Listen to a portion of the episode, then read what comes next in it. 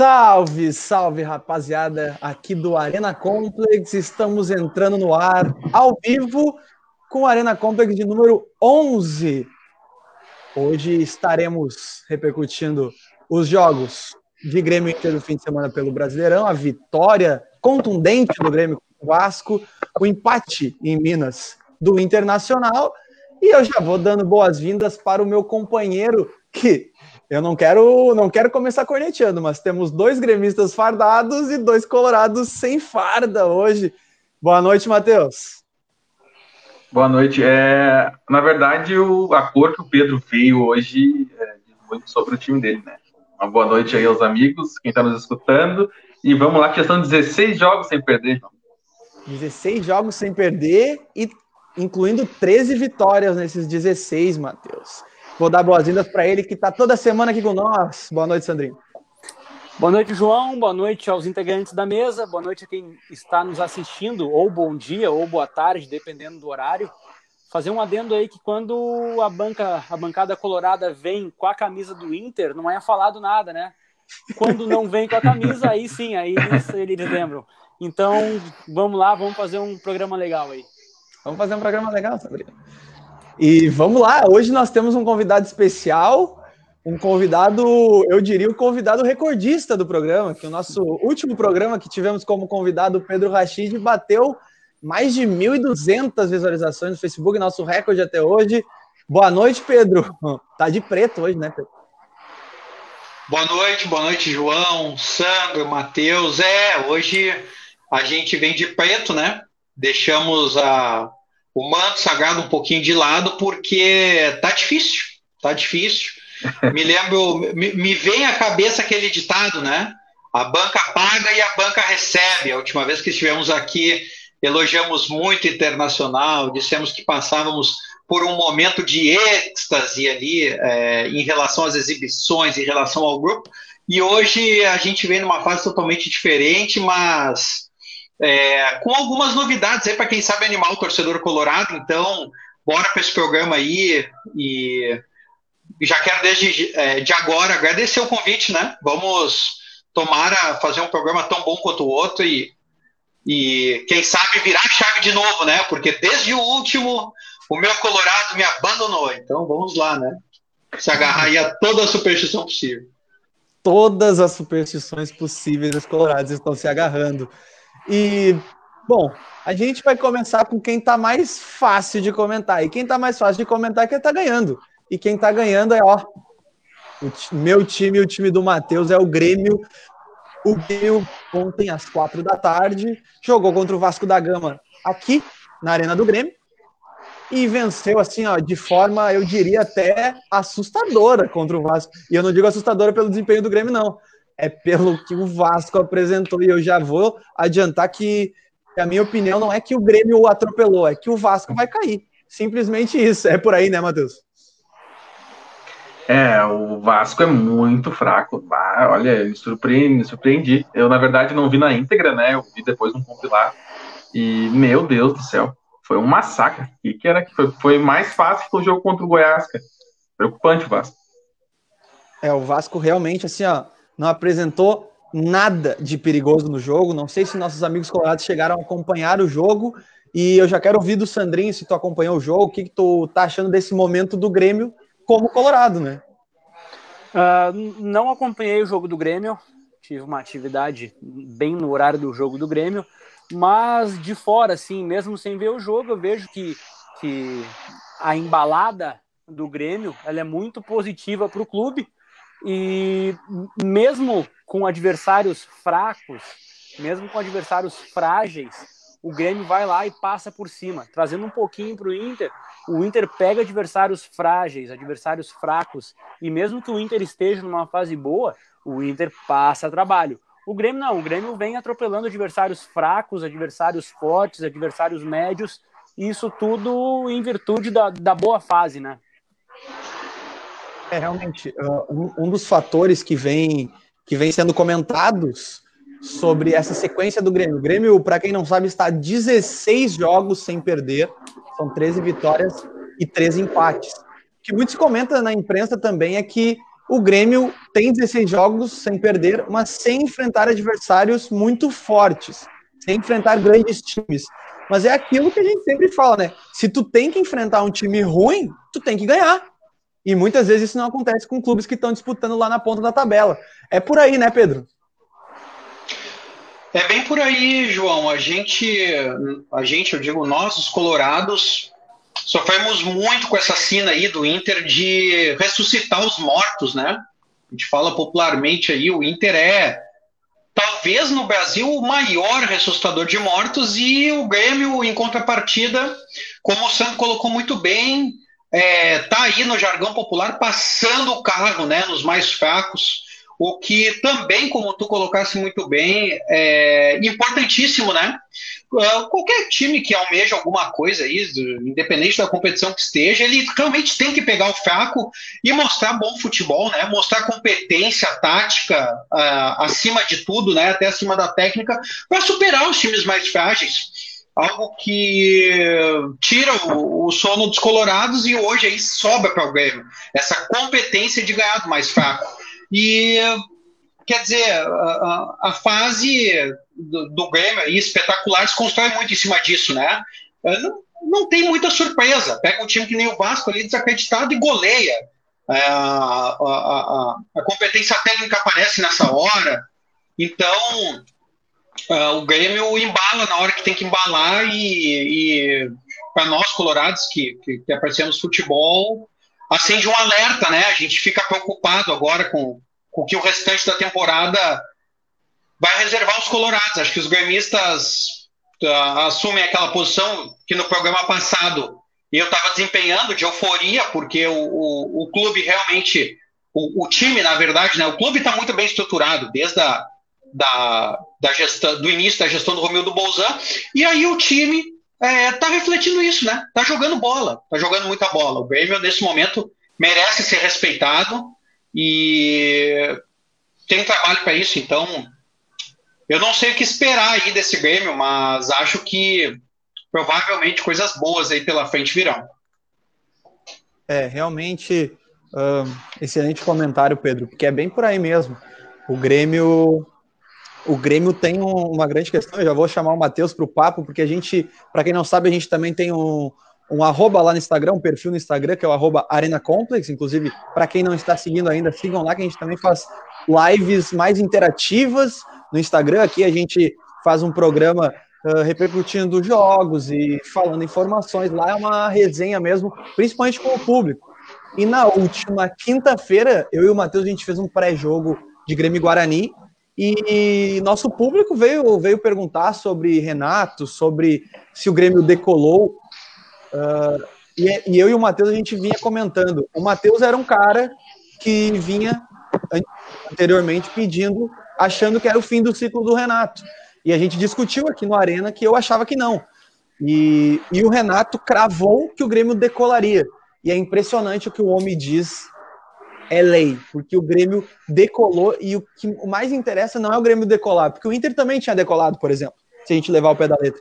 O importante é que o Grêmio decolou no momento certo, onde deveria decolar. E é bem isso, né, Matheus? É, eu. Foi como eu falei na live, né? Eu, eu achei lá contra aquele jogo no Chile contra a Universidade Católica é, que o Grêmio vinha de uma sequência muito ruim, de, não digo nem de resultados, porque o Grêmio esse ano, ele mesmo era, mal, era, era, ele... O problema não era resultado, né, Matheus? O problema não, era desempenho. O Grêmio não perdia, exatamente. mas o Grêmio não jogava bem. Não, não, não jogava bem, não. O Grêmio estava jogando muito mal, cara. Muito mal. O Grêmio, o Grêmio, determinado momento do ano, assim, era, era um dos piores desempenhos do país. Eu falei aqui no programa.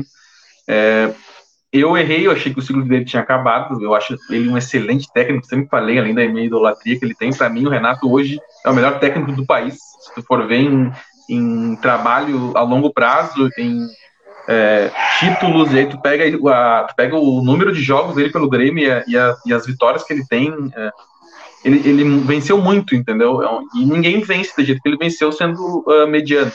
Ainda mais com um elenco que ele nunca teve um elenco como o Flamengo, como o Palmeiras. Então, é, então eu achei que tinha acabado o ciclo. É, mas, em minha defesa, e eu falei isso na live de quinta-feira, é, o Renato mudou, né? O Renato mudou a forma de, de planejar, de pensar. É, se você não, não, não vai longe, aquele jogo contra o esporte, que a gente perdeu em casa, Jean-Pierre e Pepe eram reservas. É, Darlan não era relacionado para os jogos. Então, Tassiano era ficha 1, Robinho titular. Então, assim, ó, exato. Então, assim, ó, teve uma intervenção muito grande da direção, que aí eu acho que no Internacional não aconteceu e não acontece. Uh, o Romildo botou o, o pé na mesa, vamos dizer assim, é, mandou embora o Thiago Neves, que era amigo do Renato, uh, duas, três, quatro entrevistas coletivas que ele veio uh, a público e disse que o Jean-Pierre era o melhor meia do país, ou seja, o nem estava jogando ainda. bancou a titularidade do Jean-Pierre acima Exatamente. Do... E se vocês, e não sei se vocês sabem, é, antes do jogo contra o Botafogo, é, o Jean-Pierre não estava relacionado para o jogo. O presidente desceu, foi no CT, informar o Jean-Pierre que ele ia, ele ia se concentrar e ponto final. Então, assim, é, o Renato é um belo técnico, é, ele, o que ele fala acontece, acontece, mas a gente não pode achar que ele não erra. O legal foi que ele reconheceu, viu onde estava errando, teve uma pressão do, do, da, da, direção, e aí com isso é, a gente está onde está hoje. Eu acho que o Grêmio hoje é um principal candidato às três competições. Eu acho que uh, eu não vejo São Paulo e Palmeiras sendo superior ao Grêmio em desempenho. Eu vi Palmeiras e Santos. O Palmeiras é muito regular. O São Paulo joga com a corda no pescoço o tempo todo, fazendo uma força danada para jogar. Uh, se, eu acho que se o Grêmio continuar nessa toada, não perder jogadores importantes como Jean-Pierre e PP, eu acho que o Grêmio é o principal candidato, pelo menos nas Copas. Eu acho que no brasileiro, tirar sete pontos, tendo mais duas competições para jogar, é difícil. Mas nas Copas, eu acho que o Grêmio é um dos principais candidatos. Matheus, vindo junto contigo também. Uh, a gente também não pode uh, não criticar, né? A gente está no direito de torcedor criticar. E o torcedor que é passional ao extremo, que acha que o Renato é um totem, que ele é um deus, que ele é a, é estátua, tudo bem, beleza, tranquilo. Mas eu, como torcedor, o Matheus, como torcedor, a gente tem o direito de criticar quando merece ser criticado. Isso não vai mudar nada na idolatria que o Renato tem com, com nós, torcedores, ou com o clube em si. Então, quando o Renato errou, a gente vinha aqui e criticava. Por exemplo, eu critiquei e o Matheus criticou, da mesma forma. Só que o Matheus achava que o ciclo dele tinha acabado. Eu achava que não. Mas isso, isso é, um, é uma questão assim, ó, de torcedor. O torcedor tem o direito e o dever de cobrar o treinador. E eu acho muito por isso, foi muito por essa cobrança. O Renato, pela primeira vez nos quatro anos, balançou. E se ele balançou, ele deve ter parado e refletido. É óbvio que em entrevista ele vai dizer que ele é o melhor treinador do Brasil, que o Grêmio joga o melhor futebol do Brasil, que ele confia no grupo dele, que ele volta a repetir qualquer coisa mas internamente era óbvio que algo estava acontecendo. Era óbvio que o Renato estava buscando uma mudança. E isso aconteceu. Porque a atitude que o Renato está tendo hoje não é a mesma que ele teria em outros momentos. E é essa evolução que faz o Grêmio jogar o que está jogando hoje. E isso é um fato, pelo menos na minha cabeça e na cabeça do Matheus, eu sei que também é, pelo que a gente conversa e pelo que a gente conversou na, nas lives passadas no nosso perfil no Instagram. Bom, eu vou. A gente chegou aqui a 13 minutos do programa, eu vou ler um pouco dos comentários que estão rolando bastante aqui na nossa live. O primeiro comentário é do nosso brother que voltou aí para nossa live. Ó. Cadu Pereira comentou: o Renato mostrou que é o técnico mais influente numa equipe do Brasil, um dos melhores que o Brasil já teve. Espero que não tenha ironia nesse comentário do Cadu, que é um coloradaço. Mas é por aí mesmo. O Renato é muito influente, tanto com o grupo quanto com a diretoria. Tá? O João Abel, nosso convidado, nosso amigo de, de algum de dois arenas passados, ele veio e cravou quantas vitórias o Grêmio precisaria para ser campeão brasileiro. E ele tá nos comentando aí, ó, o número mágico de vitórias do Joãozinho vai bater. Você escutou primeiro aqui no Arena Complex. Realmente, quem não escutou, Arena Complex de número 9. Excelente programa com o Grêmio Estácio João Abel. Um abraço, João Abel. Mais algum comentário, Matheus, pra gente? Tem, tem mais um aqui, tem um do nosso ouvinte mais assíduo, né?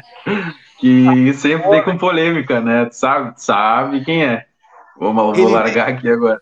Ele sempre ele gosta de uma polêmica. Ó. O profeta. Um abraço pro Luan. Disse o seguinte: o Grêmio não ganha nada esse ano.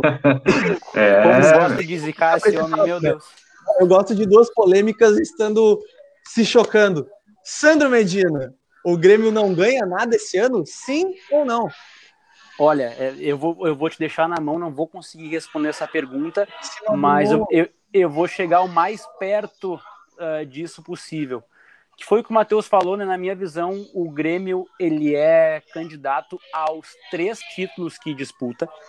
Uh, na Copa do Brasil, ele, bom, uh, o Grêmio ele tem uma tradição em Copas. Na Copa do Brasil ele pega o São Paulo, que na minha visão é mais frágil que o Flamengo.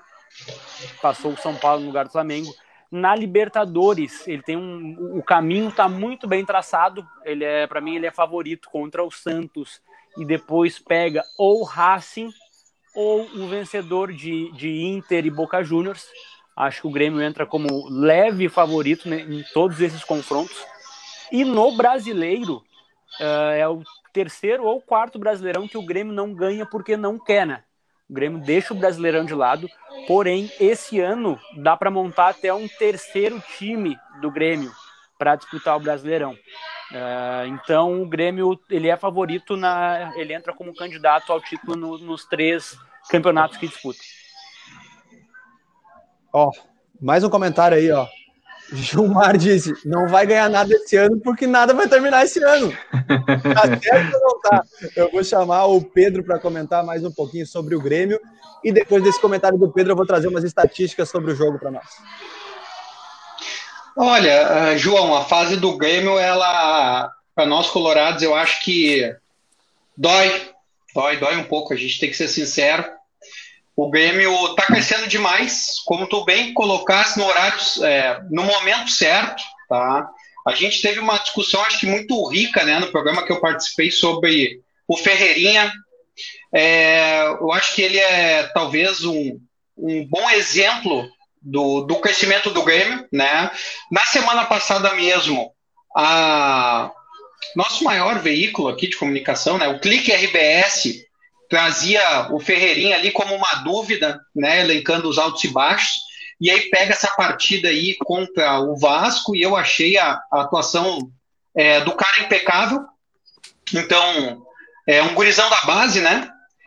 Puxado para uh, o time novamente, uh, como eu havia falado anteriormente, pela excelência com qual, né, pela maestria com a qual essa direção do, do Grêmio vem conduzindo o clube, tanto é que é um jogador que lá no início do ano tem aquela pedida de renovação muito acima, o clube deixa que ele saia e depois mantém uma negociação com ele, vendo o potencial do jogador. Então, um trabalho de, de direção muito interessante nesse caso do, do Ferreirinha, e ele está aí agora dando a resposta. Né? Então, uh, por que, que eu cito ele como exemplo? O crescimento dele é muito grande, parece que o Renato é, abraçou ele, assim como a todo o grupo do Grêmio. Hoje o Renato, de novo, tá com o grupo assim embaixo do braço, né? O grupo tá correndo por ele, sem dúvida nenhuma. Isso tudo é muito preocupante para nós Colorado, né? Como eu falei, até dói um pouco, porque a exibição contra o Vasco, embora o Vasco seja esse time muito frágil, o Grêmio pegou o Vasco e, e massacrou, né? Não, não, não, não ficou devendo nada, né? Pegou um morto e foi lá e disse: tá bom, então, tá aqui, ó, 4 a 0 né? Resultado bem, bem amplo, e que deixa essa sensação aí a qual o Matheus colocou agora, de que o Grêmio vai sim. Eu acho que falta um pouquinho, tá? É, em relação a parar de oscilar.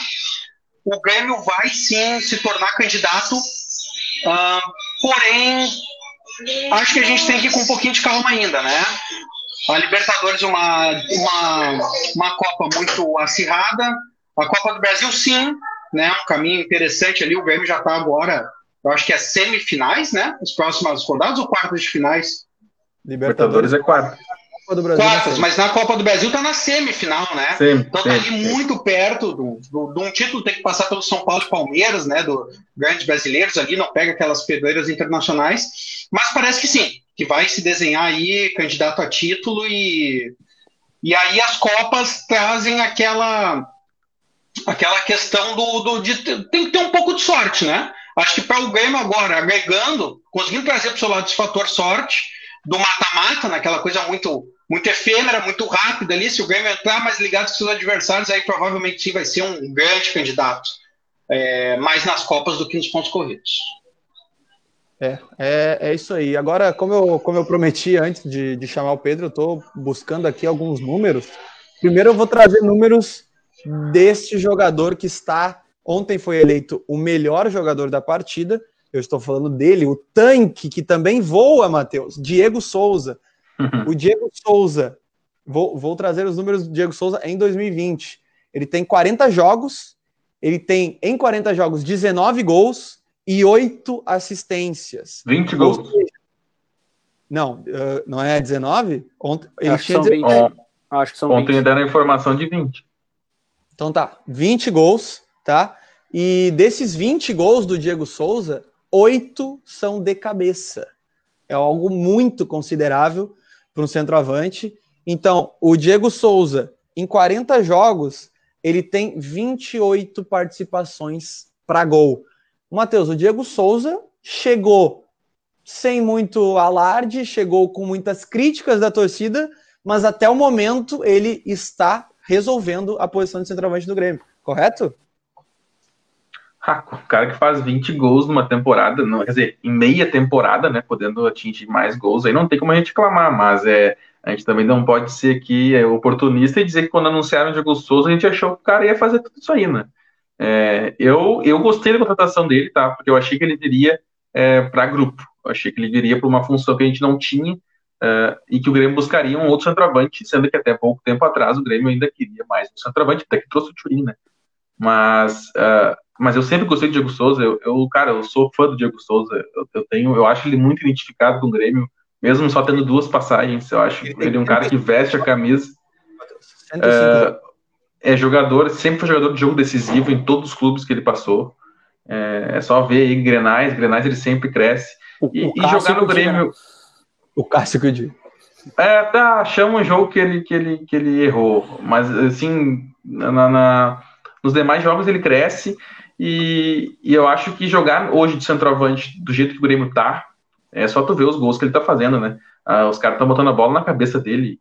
Ele é muito acionado. Se botar ele num time que não cria muito, como era o Botafogo ano passado, ele vai, ele vai sucumbir, né? E a gente tá vendo aí exemplo no, no Inter, o cara Mas fazer gol por Grêmio, atacar. Né, o, o próprio Grêmio, antes do Churin, não, não, não criava muito e o, e o, Diego Souza sucumbiu, né? Ele não vinha numa boa fase isso, até isso. a chegada do Churin. Inclusive, Isso, tem não, uma não, não é nem a chegada do. Ele no... Eu acho não, que... mas tem uma entrevista dele num pós-jogo, se eu não me engano, não sei se foi ontem ou no, no anterior, que ele fala que a chegada do Turin foi boa pro desempenho dele, que eles conversam muito, eles, eles tiveram uma, eles têm uma amizade, estão construindo uma amizade, e que ele, se, ele sentiu essa sombra e a partir disso o futebol dele evoluiu. Então é bom quando tem um jogador que sabe que vem um jogador para grupo, para agregar para o teu time ganhar, porque tem jogador que gosta de fazer o gol para ele e tem jogador que gosta de ganhar jogos. É, João, eu um concordo. cara que aparentemente gosta de ganhar jogos, né? Mas, mas eu acho que eu concordo que a chegada do Turin, como qualquer outro jogador que fizesse sombra a um, a um, outro jogador, é faz ele, ele querer mais. Mas a gente também não pode desconsiderar que a chegada do Turin coincidiu com Jean-Pierre entrando, com Darlan entrando, com, com um crescimento uh, total da equipe, entendeu? Acho que não foi só a sombra, eu acho que ele não era um cara de fazer corpo mole. Agora, o Grêmio jogava muito mal, né? É, não, não, a, gente, a gente falava aqui, a gente não queria nada, então ele ia, ele ia afundar como qualquer outro ia afundar. E aí, quando chega Jean-Pierre, chega esses caras começam a crescer, os laterais começam a crescer junto, e aí ele é acionado, ele tá mostrando que ele tem condições de, de, de ser jogador uh, pro Grêmio. Eu até como eu falei, no início achei que ele viria para grupo, achei que ele tinha que trazer um centroavante com mais é, estofo, um cara grande, né? Não de tamanho grande de história, cara, que fizesse bastante gols. É, e, e, no fim deu certo com o Diego, a gente fica feliz. Mas acho que passa mais por esse crescimento do time do que propriamente pelo, pela entrada do, pela chegada do Turin. Não, realmente, esse, esse fato que eu trouxe é uma entrevista do próprio Diego, né? Eu quis trazer aqui para debate mas como tu falou mesmo, uh, tudo coincide, né? Quando o time começa a jogar bem, é óbvio que a bola chegará mais no centroavante e é óbvio que isso vai fazer mais uma diferença maior para o time. Tá aí o comentário do Vini Zanuzzi, meu brother, abraço Vini. Diego Souza nunca perdeu o Grenal. Tá aí outra estatística que muito boa do Diego Souza, muito boa para qualquer gremista. O Diego Souza, inclusive, que ontem, ontem ele teve uma atuação de gala, porque ele fez os dois gols, e dois gols muito bonitos, inclusive. E eu vou trazer aqui uh, as estatísticas que, segundo o SofaScore, ele foi realmente o melhor do jogo. Fez dois gols, E o Grêmio, o Sandrinho que gosta de, de números, o Grêmio durante os 90 minutos teve 59% de posse de bola, e aí vem uma, uma estatística assustadora. O Grêmio teve 22 finalizações durante o jogo, apenas 10 no gol, e enquanto o Vasco teve apenas 3 no gol. O Grêmio foi muito superior ao Vasco. O Sandrinho disse que não viu muito jogo, mas o Grêmio foi muito superior ao Vasco. E uma coisa leva a outra, né? O Grêmio jogando bem, Diego Souza fazendo gol e o Grêmio decolando cada vez mais. Comentários finais sobre o Grêmio, Sandrinho. É, uh, por esses números aí que tu, que tu me trouxe e trouxe ao programa, uh, confirma uma tese que eu, que eu venho desenvolvendo há pouco, que o Grêmio é um time chuta-chuta. A gente conhece muito o jogador chuta-chuta, né? Um exemplo clássico é o Vitinho do Flamengo.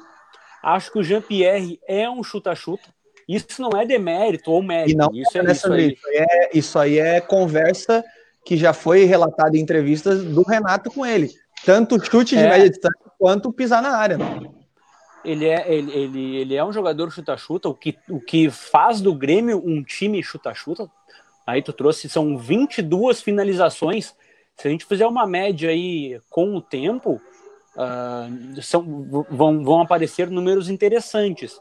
A respeito do Vasco, não tenho acompanhado muito, mas logo que chegou o Ricardo Sapinto, eu acho que o primeiro e o segundo jogo dele uh, foram bons jogos. Eu vi, eu, eu ouvi bons relatos. Ó, oh, o Vasco trouxe um, um, treinador português, o cara deu uma mudada aí, mas desde então, ali do terceiro, quarto jogo dele, uh, a, a, caída do, do Vasco foi, foi enorme. Tanto é que é incerta a, a a permanência, a permanência dele frente ao clube e já estão vendo é qual vai ser o jogo, o jogo que ele vai perder e que vai ser demitido.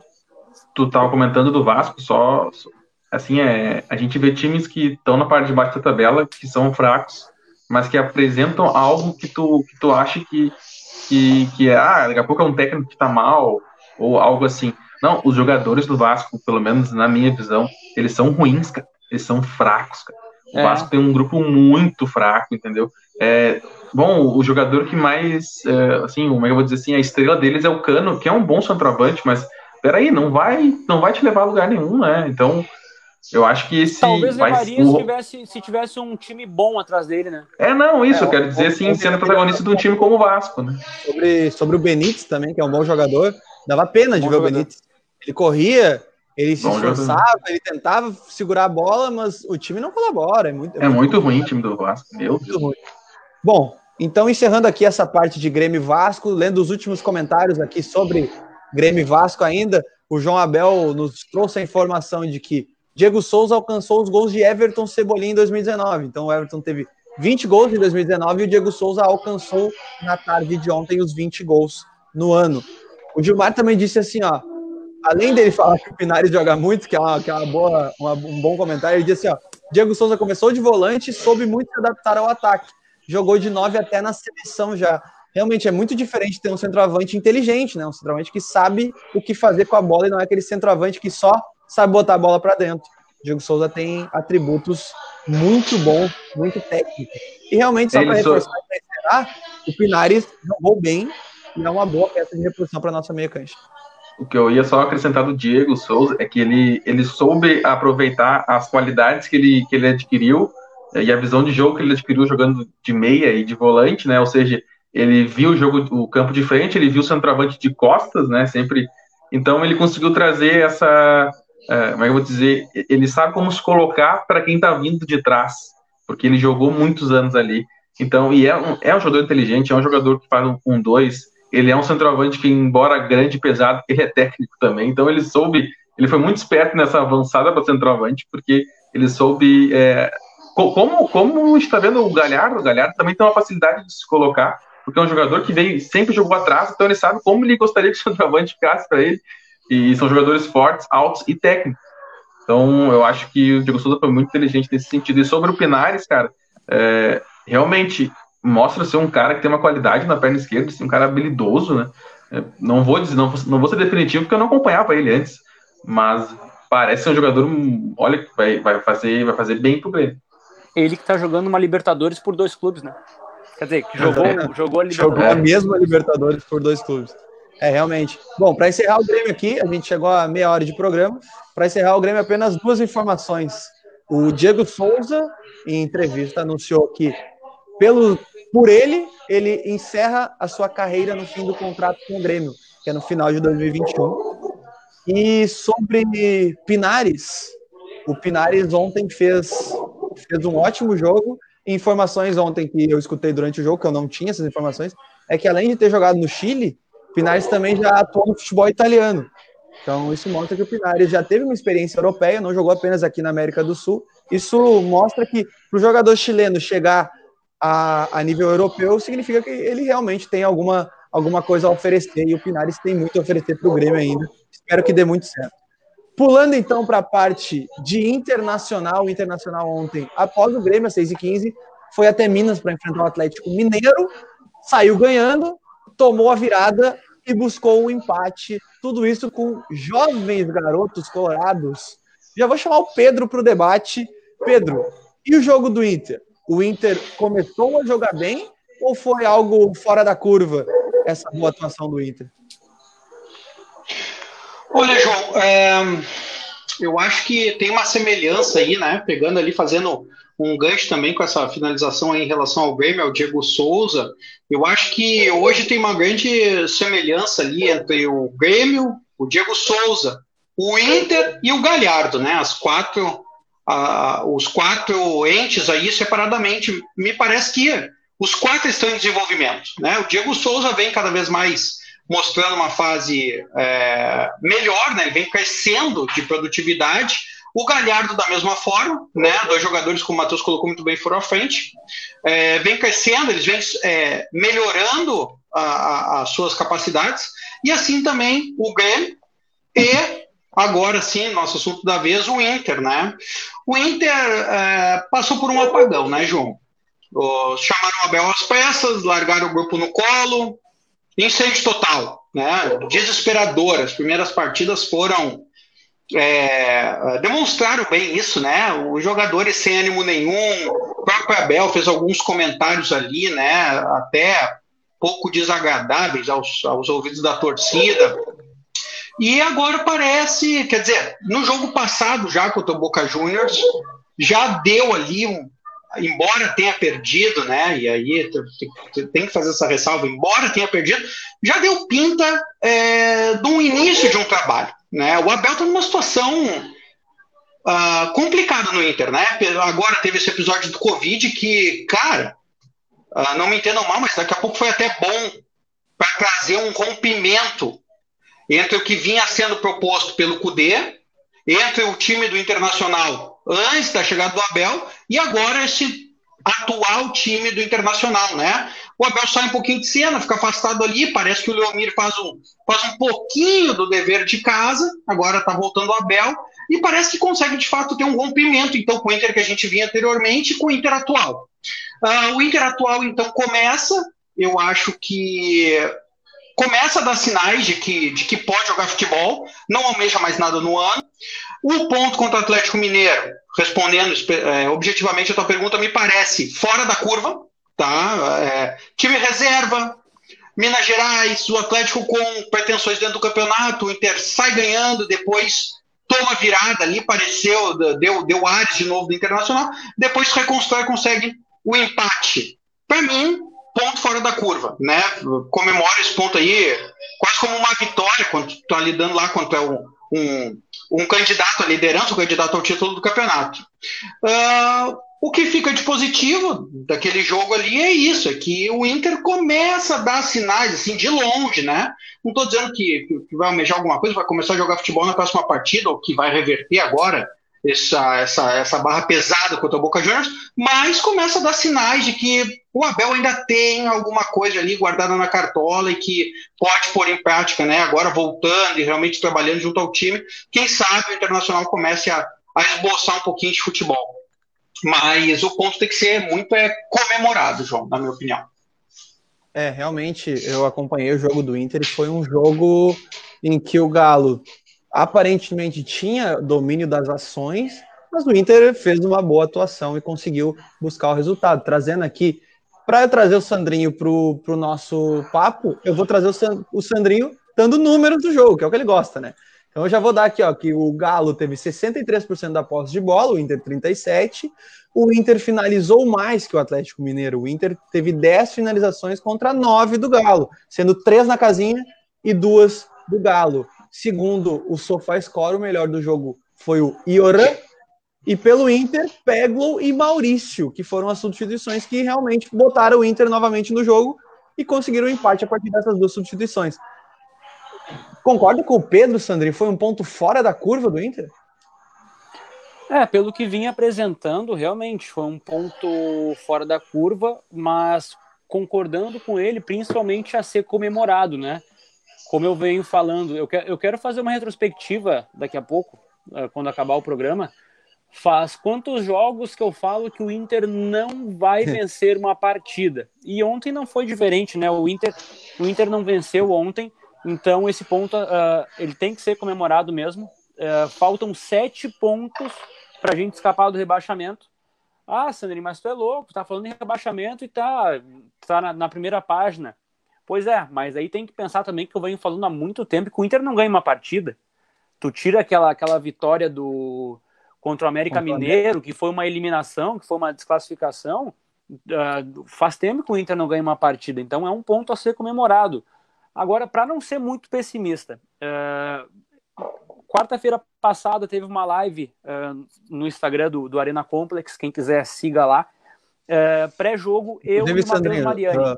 Só só para ressaltar, nosso arroba é arroba Arena Complex, e a gente aqui, aqui no programa a gente está trazendo comentários sobre as nossas lives lá, para também integrar o nosso público que está nos acompanhando nas duas plataformas e dizer o seguinte: ah, tu não pôde acompanhar a nossa live, ah, não pude acompanhar. Nossa live ela é muito interativa ali, é muito legal se vocês puderem participar, tá aqui inclusive embaixo no GC, sigam arroba Arena Complex. A gente projeta também fazer uh, nesta quarta-feira, que vai ser um pós-jogo de Grêmio, pré-jogo de Inter, vai ser, vai ser bem bacana.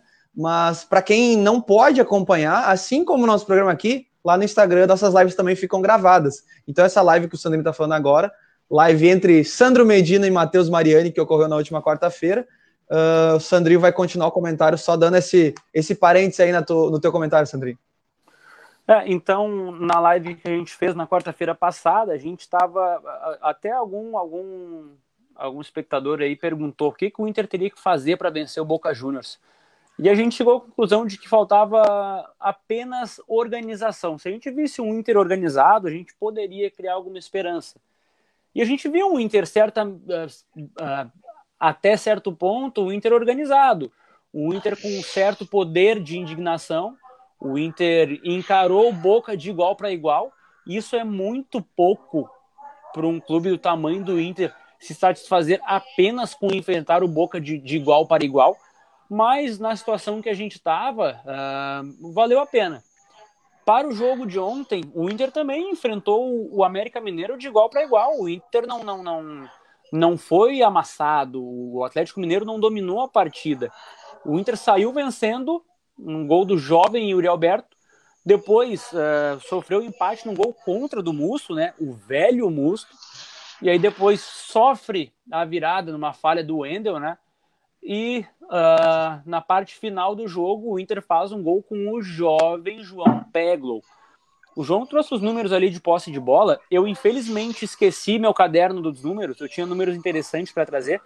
Mas eu lembro que no segundo tempo, a posse de bola foi bem parelho. O Inter teve menos posse de bola, mas a posse Tem de bola aqui, foi Sandrinho, bem parelho. No segundo tempo, 54 a 46 para o Atlético Mineiro. É, é, é, bem parelho. Os números do segundo tempo eles são melhores. Os números do jogo todo e do primeiro tempo eles são números bons para o Inter. Mas no segundo tempo, o, o, os números são melhores. E aí coincide muito que entra o João Peglo, de 18 anos, entra o Maurício, de 19 anos, e entra o Praxedes, de, de 19 anos. E a jogada do, do gol de empate sai numa uma pressão alta do Praxedes, de 19 anos, com uma arrancada ali num, num curto espaço de campo do, do Peglo, de 18 anos. Então o Inter tem que, poderia olhar para o Grêmio, que deu uma guinada após uh, acrescentar os jovens no elenco, e começar a fazer um planejamento a curto prazo de botar a gurizada para ver se dá uma virada na chave para tentar almejar alguma coisa nesse, nesse ano. Hein, Sandro, é, só, parece... Só pra... Vai, Matheus. Não, só, só para. O Sandro falou do. do... Eu, eu sou um cara que eu falo do Prachetes aqui desde o início do programa, e o Sandro não é muito do Prachetes. É... Não, não, não, não. Eu, eu sou. Eu só, só que a minha ressalva é que o Prachedes ele tem um grande problema físico. Que ontem, e eu acho que contra o Boca, teve um outro jogo dele que foi comprovado, foi mostrado que, que, ele, que ele tá um pouquinho mais forte, que ele tá aguentando fisicamente. Essa era a minha única ressalva, mas para mim, Sim, eu acho ele um baita jogador. Só. Não, daí eu só vou. É, tu falou que o gol foi uma pressão do Prachetes, e acho que pouco tempo antes ou depois, ele, ele pifou o Galhardo, né? No passe de primeira, que ele largou o Galhardo, que foi ele chute do Galhardo dentro da área. Então, é, é pra te ver como, como é um jogador que, mesmo tendo pouca, pouca minutagem, mesmo tendo problema físico, que é normal de um guri que tá subindo, Sim. É, como ele pode entregar algo que o Inter hoje não tem. Não tem. Praxedes é, sem dúvida, um jogador acima da média. É, impressiona, a estatura dele é boa também. Lembra um pouco aqueles meio-campos clássicos, né? Clássicos. Pouco menos de velocidade, mas é, muita, uh, muita é, resistência, uh, um trabalho de bola interessante, excelente, excelente. Exato, um passe refinado. Gosto muito desse jogador. E ele, é, junto com o Peglo e também o Caio, né, o atacante, assim como o Yuri Alberto, é, talvez sejam o maior acerto até agora do Abel no Internacional. Porém, é, tem um, um, outro erro gritante, né? Porque o mesmo passo que o Abel vem botando os jovens, vem apostando nos jovens, vem tentando dar um pouco de intensidade, principalmente na frente, né, do meio para frente ali para o Internacional, é, apostando nas categorias de base nos jogadores mais jovens, a gente vê a manutenção do time de jogadores como, por exemplo, do Musto, com esse gol contra, e do Wendel, né? Falha no jogo contra a Boca Juniors e agora falha de novo. E não perde lugar no time, né? Aí parece. Pedro, a audiência está uh... tá integrada contigo aí, ó. Cristiano Baum perguntou até quando o Wendel e Musto serão opções para o Inter. Vai ao encontro que você está falando. Um né, abraço, né? um abraço para esse parceiro de longa data, Cristiano Baum.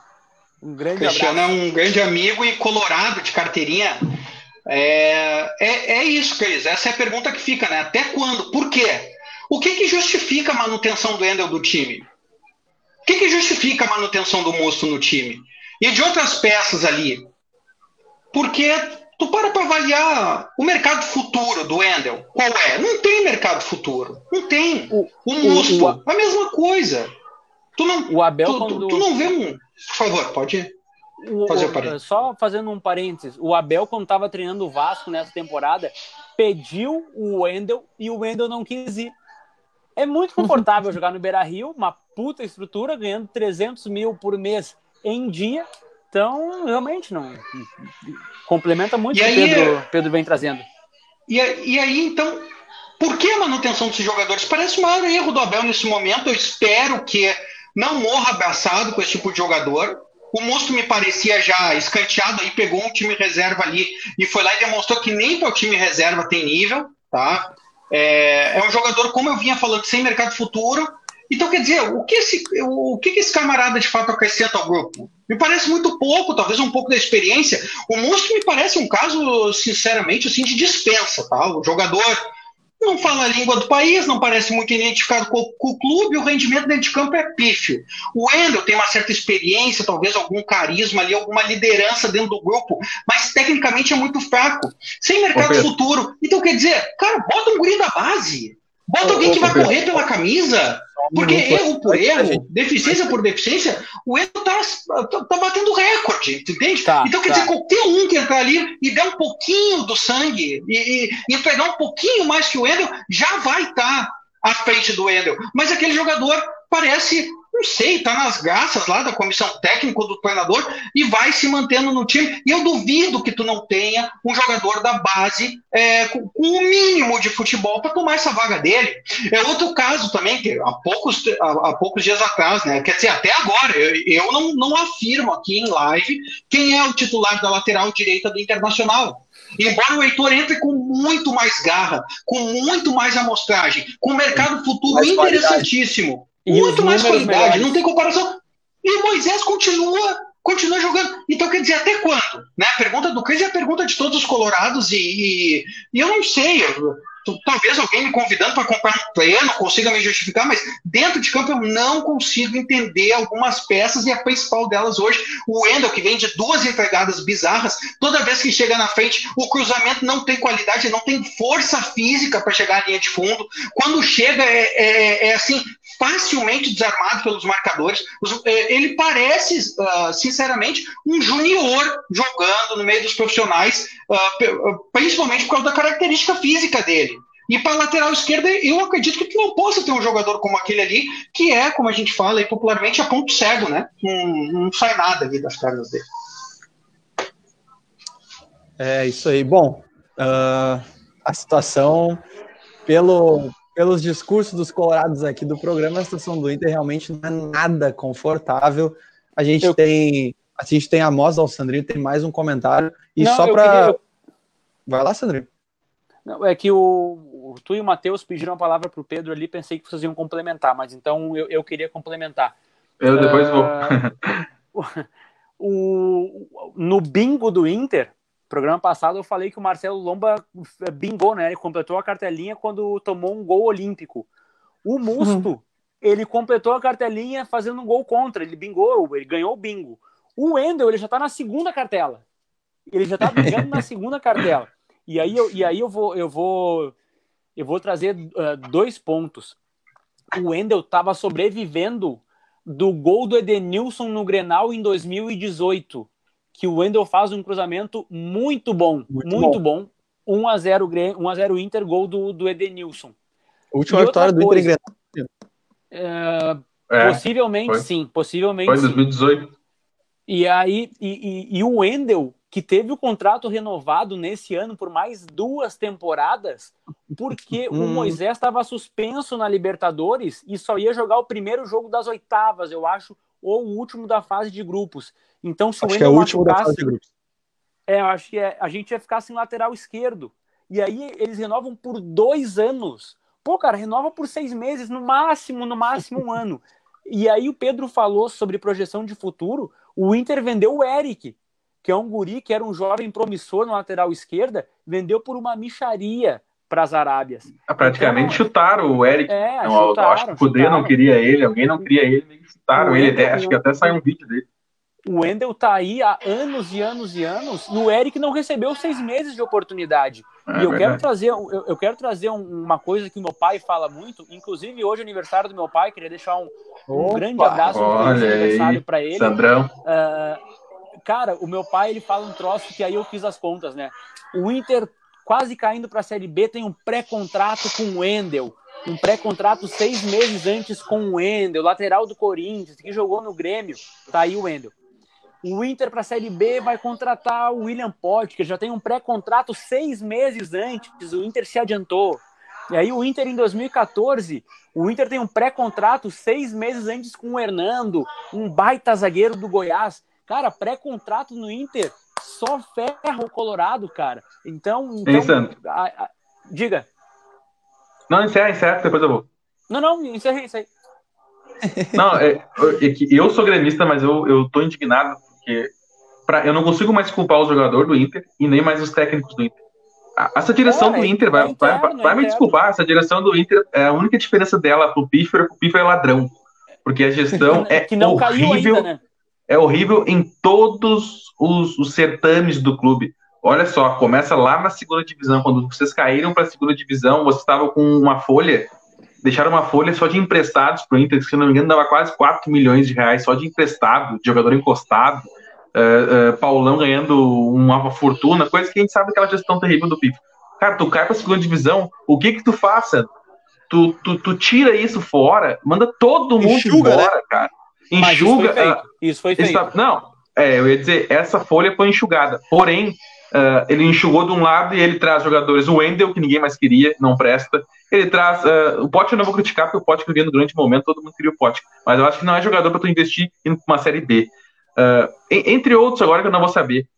E, e aí o que acontece? Felipe a folha diminui, Gutierrez. é, aí a folha diminui um pouco só para jogar a Série B. Aí o Inter vai lá jogar a Série B, não vence, porque ele troca o técnico, o, ele troca o Gordiola a 5, 6 jogos do, do fim, A estratégia que é o que o, o, gol. o Inter faz isso desde lá, né? O Inter Exatamente. chega no, no fim, da, no fim da, da temporada, ele sempre demite o técnico. Aí, aí tá.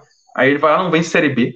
Aí ele sobe, aí ele começa a contratar gente pra ser campeão, que é o sonho da gestão dele é ser campeão e ganhar Grenal. Ele sempre, se tu, tu vê ele falando, é isso que ele queria. Aí ele não consegue ser campeão, vence acho que um Grenal na, na, na- gestão, ele, ele dobra a dívida do Inter. Ai, mas ele pegou o time endividado e não fez nenhum movimento pra mudar. Aí o, reclamavam que o Odair não botava os jovens, que o Cudê não botava os jovens, aí os dois vão embora.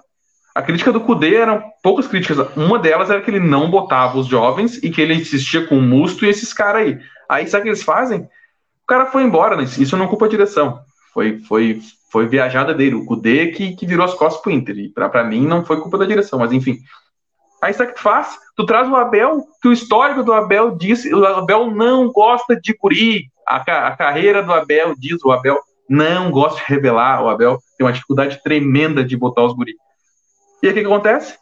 Mantém o Wendel, mantém Musto, mantém essa companhia, continua botando, continua botando Dourado e Lindoso, que é uma coisa que não dá certo desde a época do Cudê. Então, assim, que é culpa da direção. O Cudê foi embora, será que faz agora? treinador, os problemas são os mesmos. É, é aí que tem uma- um rompimento entre Inter e Grêmio. É que quando estava acontecendo isso no Grêmio, e estava acontecendo isso no Grêmio, o Renato estava começando a preterir os guri, botando Robin, botando Thiago Neves. A gente não precisa esconder, não precisa tapar o sol com a peneira. O que aconteceu? A direção foi lá e rompeu isso. Ô, Renato, acabou, não é assim que funciona. Isso que o Renato é um ídolo. Então, assim, eu acho essa direção do Inter terrível. Eu acho que vai ser uma das piores gestões da história do Inter. Só não vou comparar com, com ladrão, porque ladrão é outra coisa. Mas outra coisa, é por que não, por que não prorrogar nessa eleição para fevereiro, cara? Porque deixaram explodir uma bomba, uma bomba política em meio à- temporada. Político no futebol é algo inacreditável. Então, assim, Os ca- a uh, política do Inter, Matheus, a política do Inter, os conselheiros que estão dentro do, do clube hoje, cara, eles não votam pensando no clube, eles votam Não. pensando o que é melhor status. para. que Exatamente. foi. para o seu próprio o seu próprio bem dentro do clube. E por que, que eu digo isso? Qual é o Colorado? Vou perguntar para o Sandrinho, que está aqui conosco. Qual o Colorado que em algum momento pensaria assim, ó, o Inter era líder, o Inter era líder. Pensaria assim, ó, não vamos fazer uma eleição exatamente no meio de um campeonato que o Inter Não tem estava- cabimento, cara. Não tem cabimento. Posso, É co- posso pegar o gancho? Esse gancho Vai, é vai, muito filho. bom. Eu comecei, eu comecei hoje o programa elogiando a, a- a direção do Grêmio, né? Vem fazendo isso há anos. Desde que o Romildo tá aí, é outro clube, né? Superavitário, bem organizado, o treinador tá respaldado, as categorias de base têm é, planejamento, e é tudo o que tu não vê no internacional. A- a- o Matheus trouxe o gancho para mim, eu vou vir com tudo, Matheus, é, emendando, porque, cara, diretoria é uma bagunça, é terrível, é terrível. Hoje eu estava me preparando para a live e estava principalmente escutando os principais veículos, né? Saber o que está o que que tá se comentando hoje sobre o internacional e tal, porque a gente lê alguma coisa ali que a gente gosta, mas não, não pega o comentário dos caras, né? E não, às vezes tá um pouquinho por fora, eu fui atrás, fui me informar. E, cara, é lamentável. O que se fala do internacional atualmente é apenas política. Apenas política. Hoje o Rádio Grenal, Bandeirantes, Gaúcho, todas as rádios que eu botei, só se fala da eleição agora, totalmente intempestiva, né? Fora do, do, do, do momento. E nessa eleição, o que, que vinha se falando lá, Matheus? É, eu não vou trazer os nomes, porque eu sin- sinceramente não recordo, eu não conheço muito essa, essa turma da- dos bastidores da política do Inter, eu gosto mais é do futebol mesmo, até porque eu sei que essa politicagem é muito parecida com a politicagem que a gente vê nas prefeituras, câmaras de vereadores, Assembleia Legislativa, é lá um, um, um de gente tentando puxar a para o seu assado, como o João agora colocou muito bem, ninguém tá nem aí para o clube, tá? Tu pode ver isso, porque, sinceramente, os próprios candidatos agora de seleção que a gente vai enfrentar, tem um deles lá que tá bem à frente na, na, na, na preferência e tal, e aí o camarada estava dizendo uh, tá, falando a respeito do que, que ele planeja para futebol ali em 2021, quando ele assumir. E ele trouxe lá três nomes de treinadores. Ele começou assim: ah, olha, na minha gestão, ou vai vir o treinador lá do Del Valle, que é a sensação do momento, né, da Libertadores, né, o gringo lá, o uhum. espanhol que está treinando Del Valle, Thiago Nunes, ou a terceira opção, uma, uma opção interessante o, lá também de... Se eu não me engano, se eu não me engano, Pedro, um, não sei se é o mesmo, mas um cogitou Diego Aguirre de volta e Roger Machado. Diego Aguirre, perfeito, perfeito. Aguirre, o, o camarada esse lá do, do, do Del Valle, ou o Thiago Nunes, quer dizer Matheus, tu, tu, tu, falou agora há pouco que o Cudê não saiu por culpa da direção, talvez não. Cara, te coloca na situação do Abel, né? Vamos deixar o Cudê de fora. Que, que motivação o Abel vai ter para treinar o Inter sabendo que no, agora, no final do ano, troca o presidente, troca o coordenador de futebol, troca o vice, que ele provavelmente vai bailar. Quer dizer, ah, o cara tá sabendo. Eu não diria provavelmente, eu digo definitivamente. Ele vai bailar. Ele vai bailar. E o, e o pior é que ele está sabendo isso através da imprensa. Entendeu? O outro cara lá daqui a pouco não teve nem a dignidade de conversar com ele antes. Bota o nome do cara no bolo. Abraça o teu treinador. Abraça os guris da base, sabe? É, é o que tu não vê mais hoje no internacional, cara. É uma bagunça, uma disputa política, um nevoeiro. Tu não sabe o que está acontecendo. E aí a saída do Cudê, eu acredito que está diretamente atrelada com isso aí. A gente comentou também na outra live que eu participei, que é, um candidato à presidência, que era o, o atual vice-presidente de futebol, né, da gestão do Medeiros, foi escorraçado da diretoria, estava fazendo trabalho legal, a contratação do CUDE era diretamente é, atrelada àquela aquela imagem daquele vice de futebol, o cara foi escorraçado. O Cudê foi à imprensa dizer que tinha ficado é, desprotegido, né? Que, que, que, o camarada esse que, que foi demitido era a sua referência dentro da direção, e pouco de, tempo depois o Cudê sai. E agora a gente está vendo que o Abel também vai sair. Ele vai sair, ou por vontade dele, ou então pela eleição desse, Não, desse é, provável aí novo presidente do Internacional. Quer dizer, que motivação tu tem para trabalhar, cara? E ah, a nova direção. Absoluto. Exato. E se tu é o titular absoluto junto com o Abel, como uh, ele já postou no Caio, esse da nossa base, tá demonstrando que vai apostar no Peglo, né? No primeiro jogo do Abel, o Abel jogou o Peglo numa fogueira, né? Uh, machucou nem sabia o Patrick, né? Oi? Isso, o machucou Abel, o Patrick. entrevista falou machucou o Patrick, o Abel foi lá e jogou o guri. Disse assim, cara, eu confio em ti, tu vai dar resposta. O guri foi mal pra caramba, mas tudo bem, passou e entrou de novo, e ele, agora e ele deu tirou, resposta. E ele tirou e daqui a pouco o guri entra numa crescente em dezembro, em janeiro o Abel tá fora. Então quer dizer, cara, que cabeça tu tem hoje como treinador Não. do Internacional para trabalhar? E, a e, nova e direção... hoje é o titular, do, tu, tu, tu tá de titular do time, uma peça importante, sem garantia nenhuma no mês que vem, cara. No mês Não, que vem. Pedro. E tu, tu vai deixar de ir na festa de final de ano teus amigos encher tua cara? Não vai, cara. Tu não sabe nem se tu vai estar tá jogando em janeiro.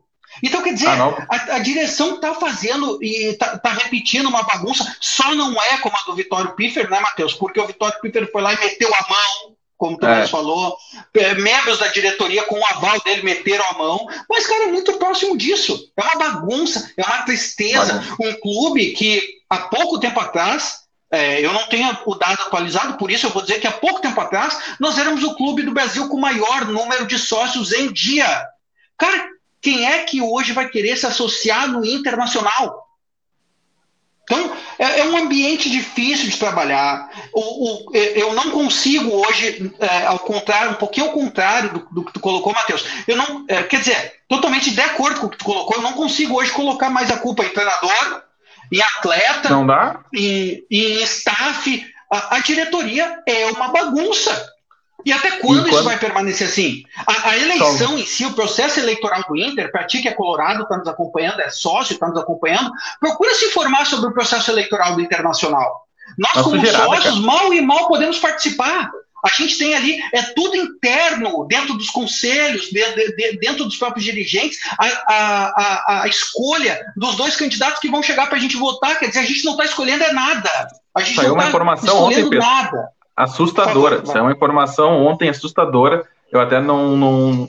Eu vi no Twitter, né? Eu tô sem o Twitter aqui agora para ver o nome. Uh, o Vitório Pífero foi expulso do conselho, né? Quando aconteceu tudo aquilo ali. Ou suspenso, não sei como é que funciona. Uh, a chapa 13 é uma das chapas que está no segundo turno, né? Se não me falha a memória, acho que é chapa 13 e chapa 7. Uh, uh, membros da Chapa 3 estão votando a favor da volta do Pífero pro conselho, cara. Mas nessa eu votação posso, eu... que teve para ele ser suspenso do conselho, teve gente que votou, membros da Chapa 3, votaram para ele não ser suspenso. Então, então assim, cara, então assim, eu vou dizer assim, ó, eu já vou dizer hoje para depois não dizer que eu sou do, do, só depois da tragédia. Qualquer um dessas duas pessoas que vencerem o Inter não vai mudar nada, porque já começaram errado antes de ser eleito, cara. Primeira coisa, não mudar a data da eleição. Segunda coisa, votar para esse cara que, que, que simplesmente é, é, fez a pior coisa para a história de um clube, que foi esse Vitória Pipo. E, e outra coisa é a seguinte, ó, vão demitir o Caetano, tá? Então, então vão, vão, vão, não vão renovar o Caetano, que para mim é o, é o melhor diretor de futebol do país há anos, anos.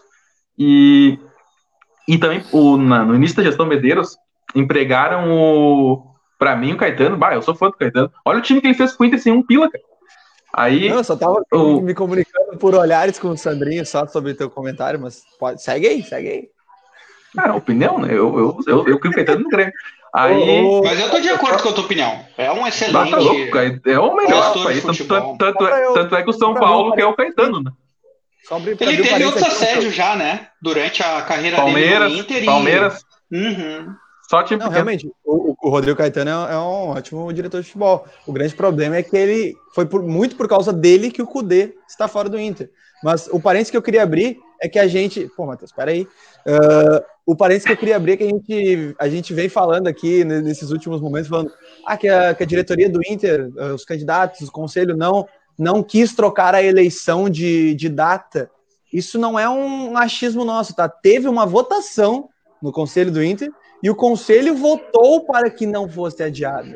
Não é um achismo do programa. É verdade. Teve uma votação. Os caras conselho... tiveram a possibilidade de votar e não quiseram. É verdade. O, o conselho do Inter é aquele saleiro, que é o lugar que vai sal, no restaurante de beira de estrada. Aí tu pega o saleiro, que é o conselho, e ó, bota na comida, ó. ah, cara, é, tri, é triste. O, o futuro do Inter, com qualquer um que ganhar, vai ser muito triste. Porque, olha, os caras ah, os cara não pensam no clube nem. Cara, tem que vir botar o sonda de presidente do Inter, que parece que já tá veiculando, talvez, para a próxima. Uh, porque me parece ser o cara que mais quer o bem do clube. Porque não, não esses é, aí que estão aí, pelo amor de Deus. O Falcão já disse, né? É, tem dinheiro, bastante. Cara, a, a, gente, a gente não pode, eu acho que não, não foi conversado isso aqui no, nos bastidores, mas a gente não pode fazer campanha política para nenhum dos dois candidatos.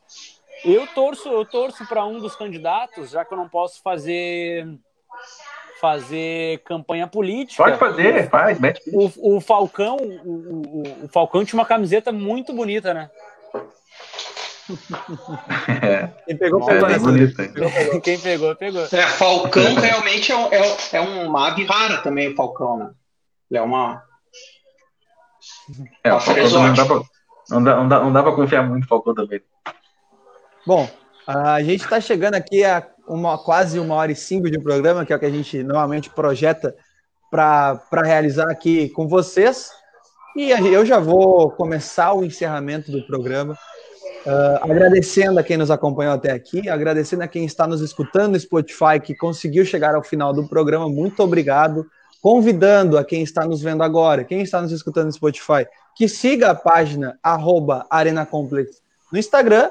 Quarta-feira, provavelmente, teremos uma live. Não sabemos ainda se é apenas com gremistas, gremistas e colorados, porque teremos pós-jogo do Grêmio e pré-jogo do Inter. Então é, um bom momento de ter uma, uma livezinha para interagir com o nosso público. Inclusive. Uma live pós-pré. Uma live pós-pré. Inclusive, poderemos alternar os convidados. Isso aí é a, é a pedida para quarta-feira. E quarta-feira, Quarta-feira, o jogo do Grêmio é às 7h15. A gente vai começar a live ali pelas 9h15. Teremos 15. Vamos começar ali pelas 9h10. Teremos o Inter 15 joga quarta. O Inter joga quarta, às 9h30. Ah, mas daí vai, vamos, vamos se bater? Aí, aí vamos, vai, vai, vai, se bater. bater vai se bater. Mas a gente vai tentar fazer um, um pré-jogo lá para a gente interagir com o público, ver qual é a expectativa, ver qual foi a, a, a o, o, como foi o jogo do Grêmio, como a torcida concebeu essa possível vantagem ou desvantagem do Grêmio após o primeiro jogo e como a torcida do Inter está projetando o jogo de quarta-feira. E então a gente vai deixar para comentar sobre isso lá. A gente normalmente projeta aqui, mas a partir de agora a gente está projetando lá também. Então a gente quer que você nos acompanhe lá. E com isso a gente vai encerrando o nosso Arena Convex de número 11 e eu já vou dando tchau para os nossos queridos debatedores de hoje. Muito obrigado pela presença, Matheus. Só nós dois viemos fardados hoje. Que continue é assim, né, Matheus? É a fase, é a fase. Eu já vim, eu já vim de preto também no início do ano aí. Não dá muito para tripudiar. A gente sabe que futebol é isso aí, né, cara? É, há 50 dias atrás, o Pedro estava aqui comentando a liderança do time dele e eu querendo meu time na beira do rebaixamento. 50 dias só olha, olha é, pedindo o, o, fim do ciclo do Renato. Então, é, vamos, vamos esperar mais um pouco. Embora eu acho que esse cenário não vai se alterar até o fim do, da temporada, muito pelo Inter, né, cara? Mas enfim. Bom, obrigado aí, pessoal que nos assistiu, vai nos canal do Spotify. Uma boa noite. Feito, Sandrinho. Até semana que vem, talvez quarta, na, na live no Instagram. Feitoria, João. Uh, agradecer a quem, quem, tá, quem nos assistiu aí até agora, quem está nos escutando nas diversas plataformas digitais. Agradecer ao Pedro aí, nosso convidado, uma presença sempre muito agradável o, no programa. O 12 jogador, né? O 12 jogador. O André. É o músculo, o músculo do programa. E até, até ah. quarta-feira no Instagram. Siga arroba Arena Complex. Então tá. Pô, siga, o siga do... arroba Arena Complex e eu vou dar tchau pro Pedro, que já é o. Já, já ainda mantém seu posto de recordista e tem mais um programa na conta agora, Pedro. Valeu pela presença, tamo juntos. Cara, primeiro então agradecer vocês também pelo convite. Menos aí o Matheus, né, que me chamou de monstro do programa. Quer dizer, mal, eu tô entrando para passar vergonha. Só pode não, ser. Mal, eu, tô, não, eu tô entrando aí para passar vergonha, não veio mais. Não, brincadeira.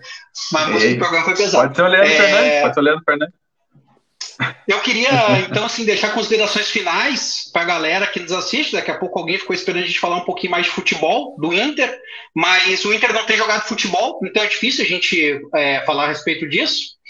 Ah, como aconteceu na rádio, a questão política do Inter aí se sobressaindo, então eu também talvez tenha sido um pouco mais uh, incisivo nessa questão política. Eu peço desculpas daqui a pouco se, se passei um pouco o tom, mas é, é esse desabafo, assim como as camisas pretas aí, minha e Sandrin, refletem bem essa, esse momento do Inter aí, que eu acho que o momento que a gente passa é um momento de luto, luto pela nossa temporada 2020. Agora torcer para virar essa chave aí, João, Matheus, e, e voltar logo aí para de novo a gente exaltar o Internacional como eu e o Sandrinho aí vivemos, né, os momentos de ouro do Inter que voltem logo, porque a fase é triste, é triste. Mas vamos lá, sem, sem desanimar, quarta-feira tem de novo a oportunidade de, quem sabe, construir a temporada, né?